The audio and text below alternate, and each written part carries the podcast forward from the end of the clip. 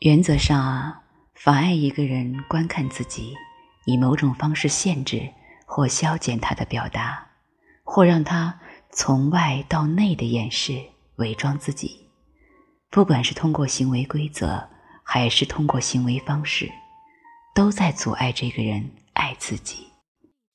另外，还有一些有助于不要看的角色和程序，也导致人们不去正视自己。人们怎么会去爱自己看不见或几乎看不见的东西呢？当然不会。人们怎么会看到不允许暴露的东西呢？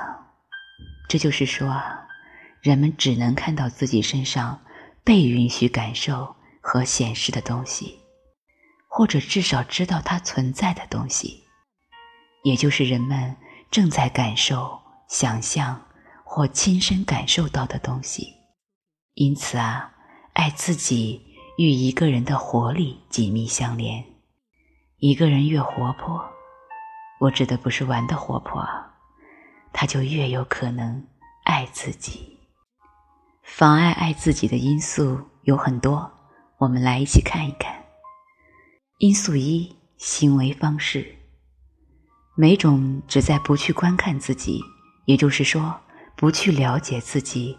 或是不让自己了解事物的行为，诸如抵制、否认、掩饰、假装，还有啊，所有阻止别人看清我们的轨迹和一切让我们走向封闭的行为方式有：冷酷无情、不愿去感受、不愿显示自己、一贯正确、争斗、只想到自己、唯利是图。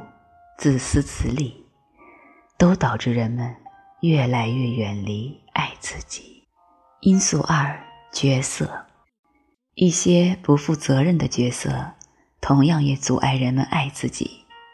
对自己的行为不负责任，也导致自己不能真正的观看自己。为了在自己面前维持这种内心的欺骗，他必须使自己局部失明。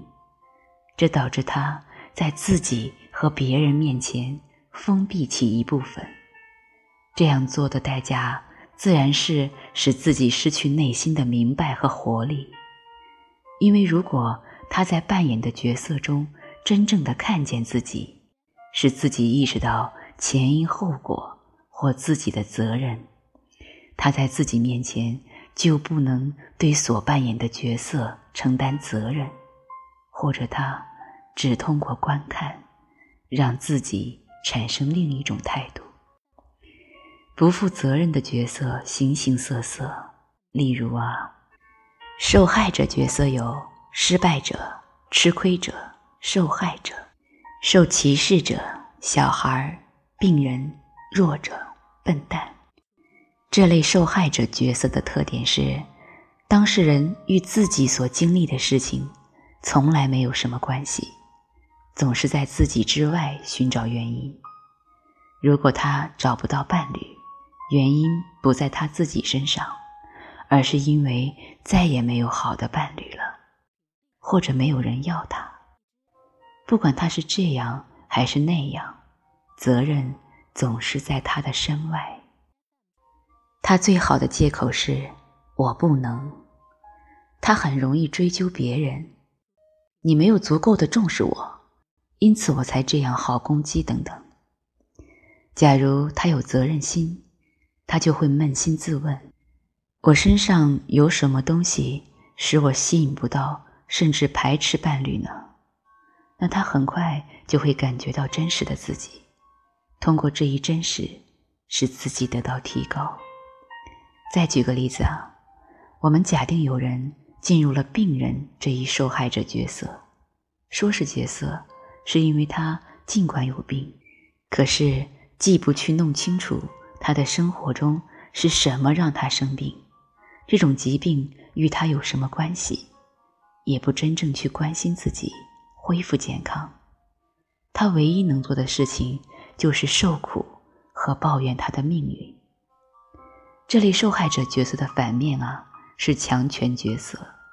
暴君、勒索者、拒绝者、自私自利者，这些滥用权力者总是掩盖自己内心的问题，他们外强中干，只是通过采取强权的方式，不管是以拒绝的形式说不，还是用肉体或心理上的暴力，亦或通过金钱、工作和宠爱造成依赖，才能艰难地实现自己的目标。他们对自己的冷酷。及所做的事情的后果，不承担责任。他们给别人带来什么，对他们来说是无所谓的。比如啊，当一个暴君看到只有通过暴力才能实现自己的目标，同时也看到这样会伤害到自己和别人，他肯定就不能再在自己面前为他的所作所为辩护了。如果他不想放弃这一角色，他就必须什么都视而不见。其他的角色还有啊，什么都不想要，无动于衷。其实智也是没有责任心，因此必须有人来帮助他，让他想要甚至取代他，说出自己的意志。无动于衷也类似这样，什么都不想要。和无动于衷的人不必冒风险，因而也不承担做错什么或得到不佳的反应的责任。许多不愿意承担责任，因而扮演一个适合自己的角色的人呢，大多是责任为压力和负担。他们害怕面对自己还不能做的事情，或自己和别人本身不喜欢的东西。这类角色呀。被用来回避令人不快的东西，其后果是，这类人不知不觉地妨碍着他们的内心学习和爱自己。因素三，所有制约性的社会程序啊，其目的在于我们必须以某种方式方法待人接物，或者我们不允许怎样，不可以如何行事，这样限制了人们的生活。因为一个人的情绪经常不同于他应该或必须的那样，例如，必须一直彬彬有礼，必须一直友好，必须一直和蔼可亲，必须一直敏感，必须一直热情，或者不许冷酷，不许好斗，不许言而无信。当一个人。愿意屈从这类社会程序时啊，就表明他不爱自己。一个爱自己的人，绝不愿意这样。许多人之所以不放弃这种程序，继续退缩，是因为他们不想被拒绝或得罪别人。很早啊，在孩提时，他们就受到教育，他们身上的某些部分，如特定的感受。想法和举止是坏的，甚至如果他们表露出自己的这些部分，他们就是坏的。由于没人愿意觉得自己坏，他就会放弃一切看起来可能会是这样的东西。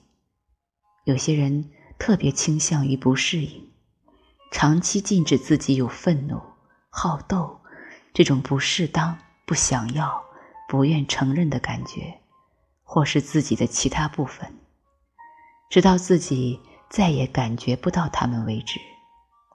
这类人就这样消减了自己，对自己的一部分视而不见，失去了与内心真实的联系。因素四：与自己交往。你在与自己交往时所做的一切，为了不让自己感受到自己。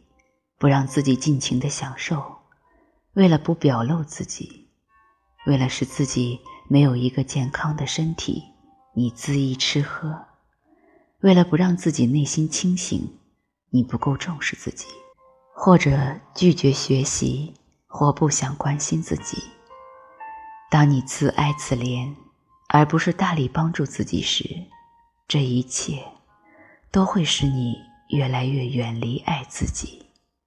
因此，如果你想爱自己，你就必须反其道而行之，也就是努力去做一切能带动你向前、让你更健康、更有活力的事情。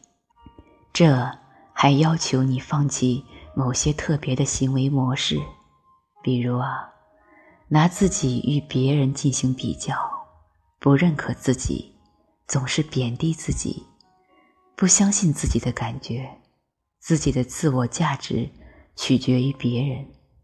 感觉自己比别人更好或更坏，只在你做出了什么成绩时，才认为自己有价值。不过，在你这么做之前啊，你必须先在自己身上认出这些模式，也承认这样做对自己很无情。你把这些至今妨碍你爱自己的障碍看得越清楚。你就会越早的关心自己。无论如何，这是非常必要的，否则，该由谁来关心你呢？没有得到爱，并不丢脸。